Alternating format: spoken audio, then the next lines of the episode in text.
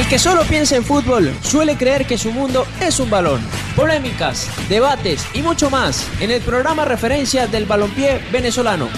Bienvenidos. Es un balón.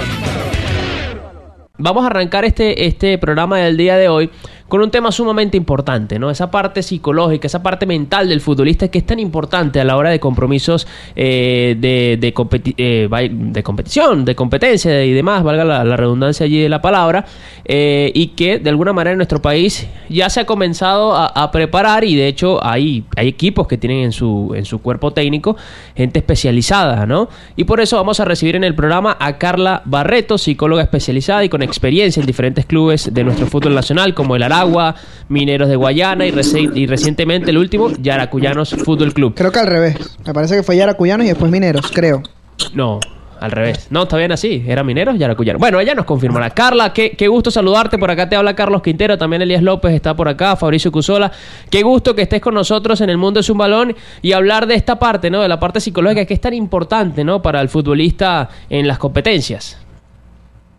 Hola, feliz tarde, muchas gracias por la invitación. Sí, un tema bastante de, incógnita para muchos y para otros ya algo es totalmente normal contar con, un psicólogo deportivo en cualquier disciplina. Claro, y hablando de eso, Carla, ¿no? Eh, porque de alguna manera nosotros pensábamos y, armábamos el programa para, para, ver con quién podríamos tocar este tema y, bueno, por, suerte pudimos tenerte a ti que, eres una de las mejores en ese ámbito acá en el fútbol nacional. Cuéntanos cómo ha sido tu experiencia y, qué tan, eh, cuál es la receptividad del futbolista venezolano para, para, para una psicóloga en el equipo, cómo es ese trabajo, ¿no? esa dinámica que hay.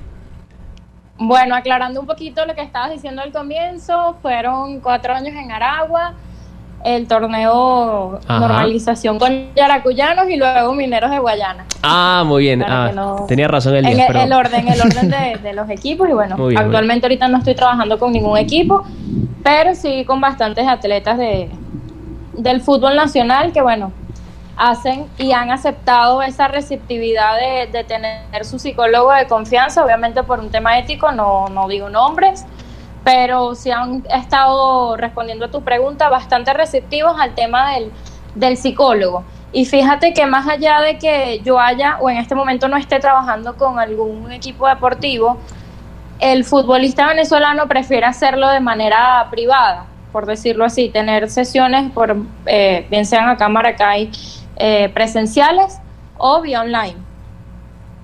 Bien, muy bien. Carla, un gusto saludarte. Por acá te, te habla Elías López. Quería preguntarte, porque más allá del futbolista, obviamente los que, los que incluyen al, psicólogo como parte del equipo es el cuerpo técnico. Eh, ¿Cómo crees tú que está hoy por hoy Venezuela eh, actualizada en este sentido? Porque como tú lo dices, pues todavía hay muchos que, que, lo ven como, como una utopía y otros que ya lo ven un poco más normal. Tú que has tenido la oportunidad de trabajar en varios equipos, en varios cuerpos técnicos, eh, ¿Cuál es esa, esa receptividad o esa actualización que tienen hoy en día los cuerpos técnicos de decir, mira, es importante que tengamos un psicólogo deportivo en el equipo, en el, en el cuerpo técnico? Mira, creo que como todo cuerpo técnico, en su mayoría saben la importancia que tiene el psicólogo, pero hay ciertos cuerpos técnicos que a pesar de saber la importancia, no se la dan o no le dan quizás esa autoridad que debería tener un psicólogo deportivo. No lo digo por mi trabajo, eh, gracias a Dios, creo que todos los cuerpos técnicos con los que he trabajado y con los que he contado han dado la suficiente importancia al trabajo psicológico. Pero, sin embargo, sé que, sé que hay unos que, que pueden pasar por encima de lo que diga el psicólogo y si, siendo 100% sincera, eso no está bien. Claro. Claro. Carla, ¿cómo estás? Buenas tardes. Por aquí Fabricio Cusola. Sabes que una de las cosas que a mí me llamó de la atención cuando se presentó José Néstor Beckerman era que hablaba del cambio de mentalidad que muchas veces tenía que tener el futbolista venezolano. En tu caso, pudiste trabajar con un Yaracuyano que fue revelación, con Naragua que también tuvo resultados importantes y en un Mineros que digamos que tuvo que afrontar muchas situaciones de adversidad y aún así compitió hasta el final por ese cupo a la Copa Sudamericana. ¿Cómo trabaja el psicólogo esa parte de la mentalidad del jugador, el cuerpo técnico le asesora, le dice, eh, me gustaría que trabajara en este aspecto y es algo que ustedes trabajan individualmente según cada jugador y según lo que quiere el jugador. Wow, me, estás hablando de cada, de cada etapa creo que, me, que gracias a Dios me tocó vivir y se me eriza la piel porque el tema yaracuyano fue un tema bastante, vamos a decirlo así, delicado y nuevo por el tema pandemia, por el tema que vivimos tres meses aislados en un hotel donde no quizás veían a sus familiares, donde Yaracuyano fue como que el equipo revelación de, este torneo y en tanto en Yaracuyanos como en Mineros conté con el, con el cuerpo técnico del profesor Alonso, que puedo decir hoy por hoy que soy parte de él. Eh, y es bastante receptivo. ¿Cómo tú cambias la mentalidad de un jugador? Es distinto, porque por ejemplo aquí estamos, creo que si no me equivoco, siete personas, las siete pensamos distintas, o sea, de manera distinta. Claro. Nosotros siete que estamos en esta entrevista, vayamos hacia un mismo objetivo, que es hacer el programa, eh, es complicado porque unos tendrán dudas, unos tendrán una manera de preguntar, unos o, u otros tendrán otra manera de, hacer, uno redacta, uno hace. Entonces, buscar lo mejor de cada jugador, de, de, de, en el caso Venezuela, en el caso fútbol, buscar lo mejor y el potencial de cada jugador para hacer de eso un, un equipo competitivo. Pero cuando Peckerman habla de la mentalidad del jugador creo que va más allá de la parte deportiva, va más allá de un aspecto social que creo que se, que se va a ir viendo durante todo este proceso y eso me alegra enormemente. La doctora nos analizó a nosotros en el programa completo, ¿eh? en dos minutos. no, no, no. doctor, hablando de eso, eh, a, mí me llama mucho la atención porque eh, creo que pocos, cuando hablamos de, este tema, son pocos los nombres que nos vienen a, la mente. Y yo quería preguntarte, desde tu conocimiento, eh, digamos, ¿cuál, es esa preparación que tú haces para, para de alguna manera estar eh, activa con, las nuevas novedades que hay en el fútbol? Yo recuerdo ahorita el, primer ejemplo que se me viene a la mente es Sandra Rossi con, con River, ¿no? Que trabaja también la parte de, neurolingüística. Cognitiva, Exacto, neurocognitiva. Digamos, ¿cuál es esa preparación que haces tú acá eh, eh, propiamente? Y si hay más eh, en el fútbol nacional, en el entorno, porque entiendo que tú dices que no todos los jugadores dicen que se están tratando con un psicólogo, pero deben haber más, además de Carla Barreto, o, no sé, para que nos, nos cuentes un poquito más detalles sobre eso. Creo que la perdí.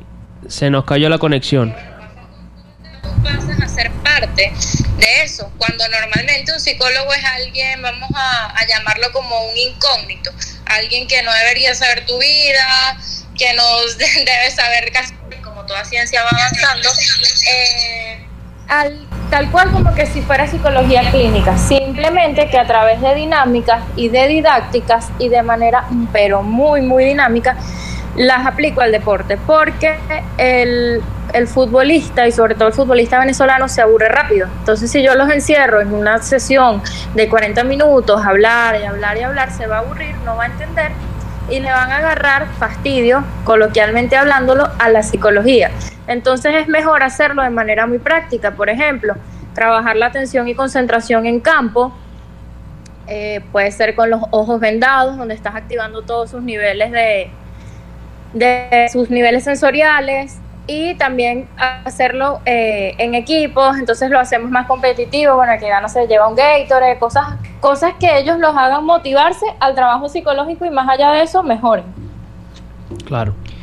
Carla, por acá quería, yo, yo quería preguntarte, tú que has tenido la oportunidad de, de trabajar en el fútbol venezolano con futbolistas extranjeros, pero sobre todo con futbolistas venezolanos, psicológicamente, ¿cuál consideras tú? Yo sé que seguramente habrá muchos muchos aspectos, pero ¿cuál crees tú que es el aspecto que más le cuesta al futbolista venezolano eh, vinculando el tema psicológico con, el tema deportivo? Porque esa es una, una, una, intriga que hemos tenido a lo largo de los años. Mucho se habla del tema mental en el futbolista, de, de, que le cuesta sobre todo ese tema de concentración que comentabas ahorita. ¿Cuál crees tú que es ese, ese punto que digamos es el que, el que más hay que trabajar en el futbolista venezolano?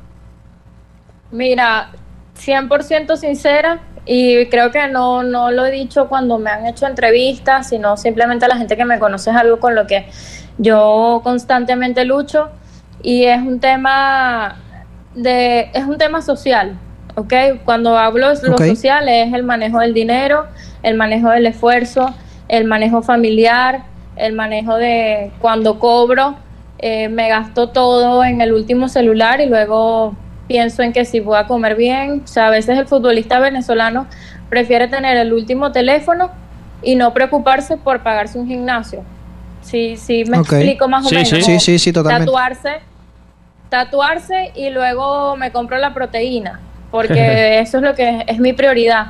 Entonces, es un tema social. La, o sea, la, la mental no va más allá a un tema no no conozco no conozco a Peckerman no he de verdad profundizado en cuáles van a ser sus métodos y estrategias. Sí sé que se va este a enfocar mucho en la, en la parte joven o en, o en, los juveniles, por así decirlo, en lo que es categoría reserva, yo creo que parte es eso, porque un niño un adolescente es más fácil que lo logremos moldear, por eso yo siempre apuesto a las categorías base pero a un adulto quizás es algo más complicado y, en caso de que no pueda ser así, buscar la mejoría en ese aspecto social, o sea, un jugador que lea, un jugador que se interese por aprender, un jugador que tenga buen manejo financiero. Eso es el gran problema del, del futbolista venezolano, desde mi experiencia. Ok. Carla, una de las cosas que a mí me llama la atención del futbolista venezolano es que normalmente hay muchos problemas de concentración eh, sobre el final y a veces sobre el principio de los partidos y eso evidentemente te cambia. Eh, el caso, por ejemplo, de la Vinotinto recibió un gol al minuto uno, a los 40 segundos de partido en el pasado encuentro en Uruguay y, por ejemplo, nos vamos al caso de Caracas, que Caracas tuvo un tiempo en el que recibía muchos goles en las etapas finales. Y me surge quizás esta duda, eh, ¿cómo tú puedes trabajar al futbolista eh, para maximizar esa concentración, para evitar quizás esos errores o para evitar que te descoloque tanto ese error? Porque evidentemente después de un gol al minuto uno, eh, te cambia toda la estrategia del partido. Entonces, ¿cómo trabajas esas situaciones o cómo se pueden trabajar esas situaciones que evidentemente cambian no solamente el ritmo del partido, sino también al futbolista internamente. Excelente, porque me haces aclarar la duda que el psicólogo deportivo no nada más trabaja lo motivacional, nada más no trabajamos la motivación. En esos aspectos, como, como tú lo, bien lo dices, eh, un gol al minuto uno o un gol antes de los hitos de un partido te cambia completamente todo. Y si yo como jugador no tengo buen manejo o buen control emocional, se me sale, se me sale completamente de las manos todo un partido. En este caso, el jugador venezolano, y puedo compararlo con los extranjeros con los que he trabajado, el jugador eh, venezolano es muy emocional, al igual que todos los venezolanos, y por eso la psicología da no solamente para estudiar al atleta, sino también hasta la fanaticada. Por ejemplo, lo vemos ahorita con el caso de la Vinotinto, se le ganó a Bolivia 4 a 1 y ya era como que ah, Peckerman Dios, los jugadores Dios, ya vamos a ir al Mundial, eh, sin saber que es un proceso, dejándonos llevar por un resultado, más allá de, lo que va a comenzar o lo que está iniciando un proceso. Entonces luego vemos una derrota contra Uruguay y ya todas las expectativas, todas las ilusiones de muchos fanáticos que quizás desconocen del fútbol, vuelven a hacer ciertos comentarios que vienen, se vienen haciendo desde que, desde que la vino tinto existe. Entonces, ¿qué pasa? Eh, trabajar el tema emocional o el control emocional, porque en psicología lo llamamos así, no emoción, sino control emocional, es hacer que el jugador sepa diferenciar entre la emoción y la razón. ¿Qué pasa? En el tema del fútbol son instantes y microsegundos donde tú tienes que tomar tu decisión qué hago, qué no hago, se cambió el esquema, voy por la derecha, no voy por la izquierda, hago esto. Entonces, esa atención y esa concentración se trabaja día a día en los entrenamientos. En mi caso, tengo una tabla donde una vez a la semana se le va evaluando la atención y la concentración pre y post entrenamiento para ver eh, o evaluar los niveles de atención de cada uno. Hay unos que antes del entrenamiento su atención es más fija, y otros que luego del entrenamiento no tienen nada de atención. Entonces eso se va evaluando constantemente y se va trabajando a nivel individual. ¿Cómo se mide eso? Me meto ahí antes de que hablen Carlos y Elías, porque me surge la duda. ¿Cómo mides eh, la atención de un jugador? Bueno, yo lo hago de manera muy práctica, como te comenté. Eh, tengo una tabla donde hay en los números, empezamos la primera dos semanas con los números perdidos, o sea, imagínate un cuadro con rejillas, con números desordenados, del 1 al 38 y eh, números grandes y pequeños, ¿ok?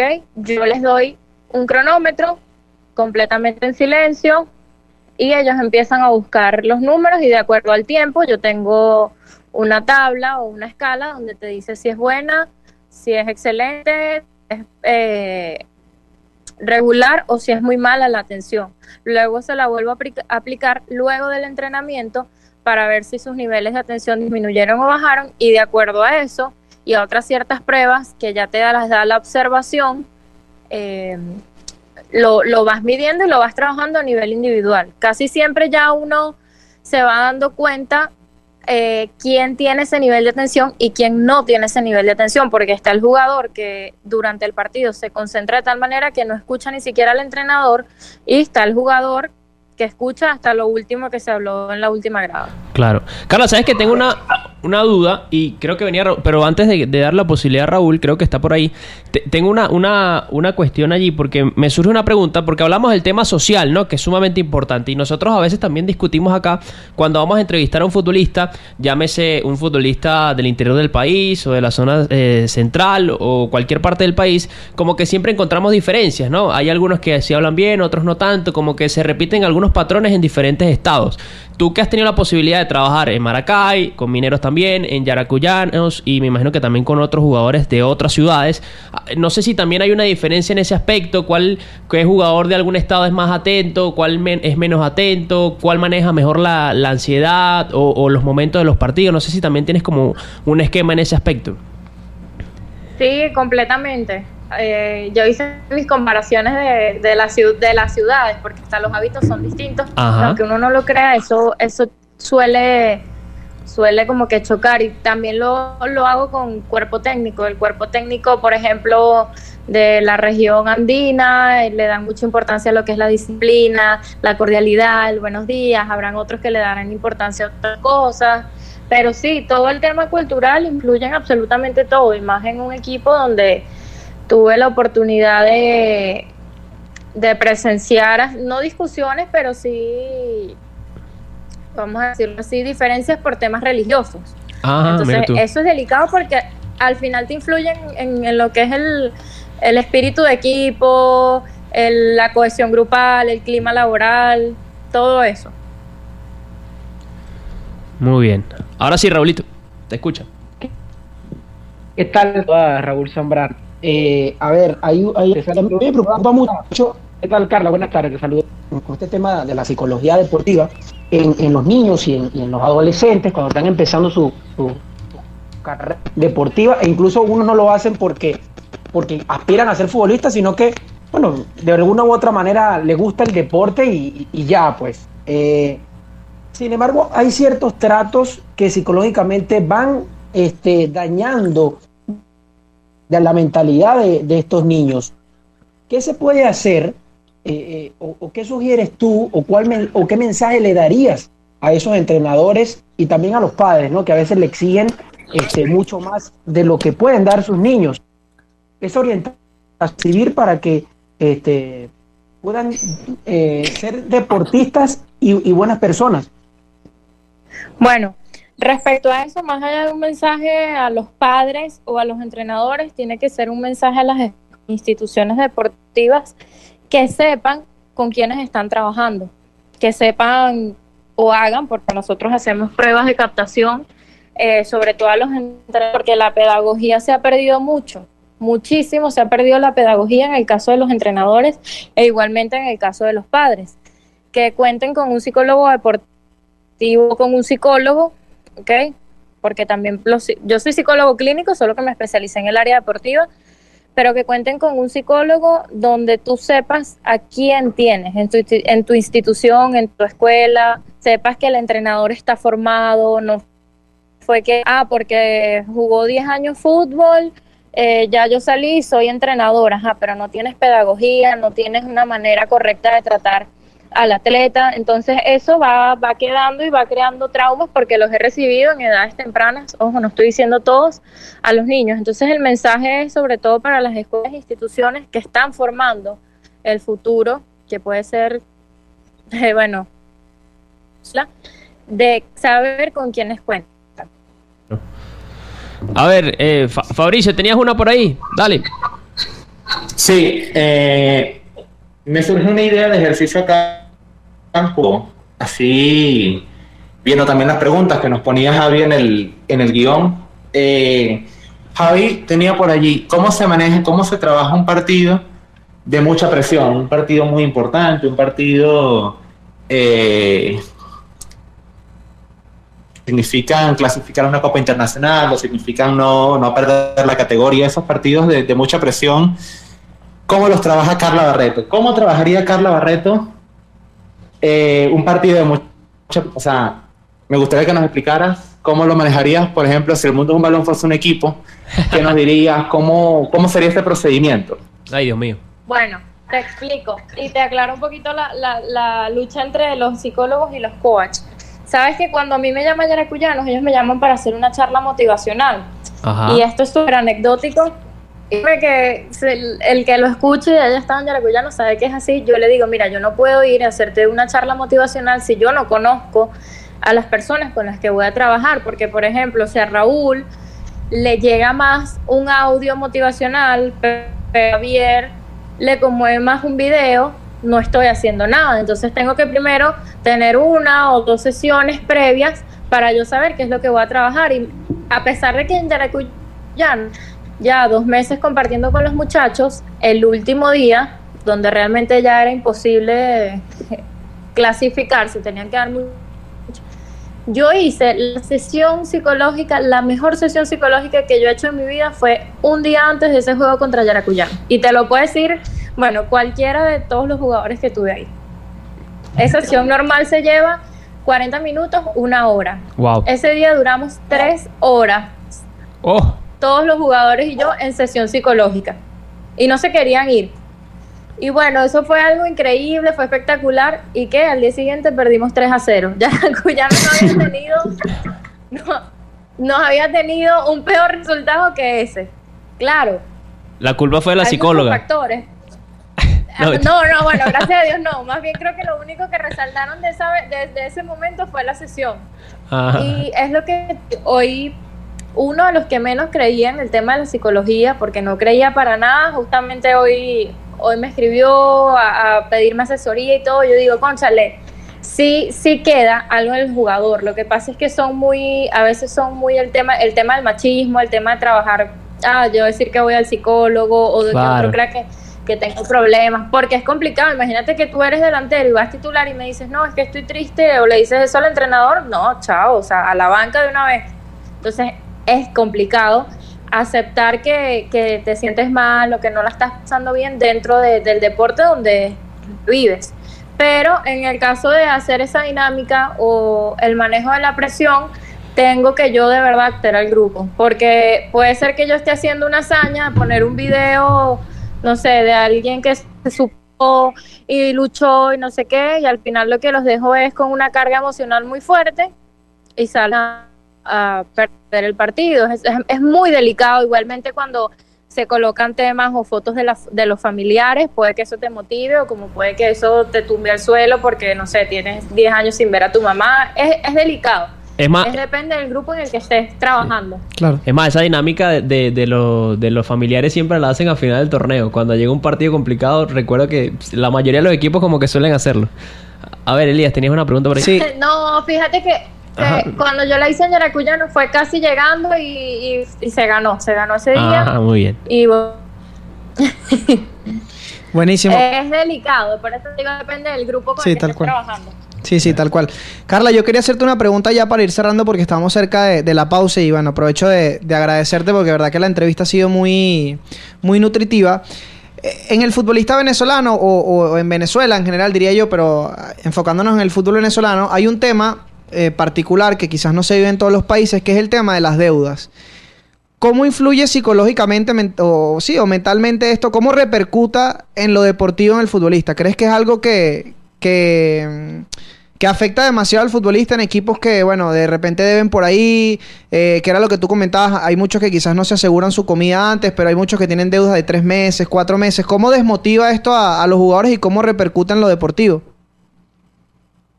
Completamente, te puedo decir que en un 98%, porque el otro 2% es la resiliencia y la actitud que caracteriza al jugador venezolano. El jugador venezolano creo que llega a otro país y sobresale porque ya está acostumbrado, no voy a decir a lo malo, pero sí a la adversidad. Claro. Y ya hay algo, de verdad, para, para no decir cosas, tantas cosas negativas, aunque no las he dicho, pero que caracteriza al jugador venezolano es la resiliencia. Y el jugador venezolano puede tener siete meses sin cobrar, un año sin cobrar, porque lo he, lo he vivido, y siempre llega un chiste, siempre llega con una sonrisa, y eso es lo que a mí, como, como fanática y también como especialista, porque debo decirlo, soy fanática del fútbol venezolano, eh, me, me, sigue motivando a apostar por, por la mejoría y el desarrollo del fútbol de acá. Esa alegría, esa, esa caracterización y a nivel motivacional llega un punto que, que por más deudas y por más que charlas que tú des ya no puedes hacer nada porque como tú motivas a un jugador que no tiene que comer, que no tiene que lo sacan de sus casas porque les deben entonces es complicado y, y puedes sacarlo de, un torneo, de un partido o hacer carreras alternativas. O sea, he conocido jugadores que van, ponen a hacer tortas y las venden, que no es por denigrar pero sabemos que no lo hacen porque les apasiona, sino porque lo necesitan, que es distinto. Tal cual. Total. Carla, gracias de verdad por este por estos minutos. Qué placer haber conversado contigo y que nos hayas aclarado gran parte de esas dudas y, creo que las personas que lo escucharon también lo disfrutaron. Agradecerte por estos minutos. Nos quedaste viendo esa tabla de, de ver qué, qué jugador de, de, la región es más concentrado y ese tipo de cosas, pero, pero bueno, está, pendiente para... Yo creo que, o sea, si es por concentración, no es el que, no es el que sea independientemente de la región, porque he trabajado con jugadores de, bueno, con los extranjeros, con distintas regiones, hasta la que uno menos piensa, es el que más lee. Eso sí te lo puedo asegurar. El que más lee, el que tiene quizás estudios, siempre va a tener mayor poder de concentración. Así es. Bueno, un gustazo, Carla. Siempre bienvenida al Mundo Zumbalona. Fuerte abrazo. Muchas gracias. Los equipos se enfilan hacia los vestuarios, luego de los tres silbatazos del principal.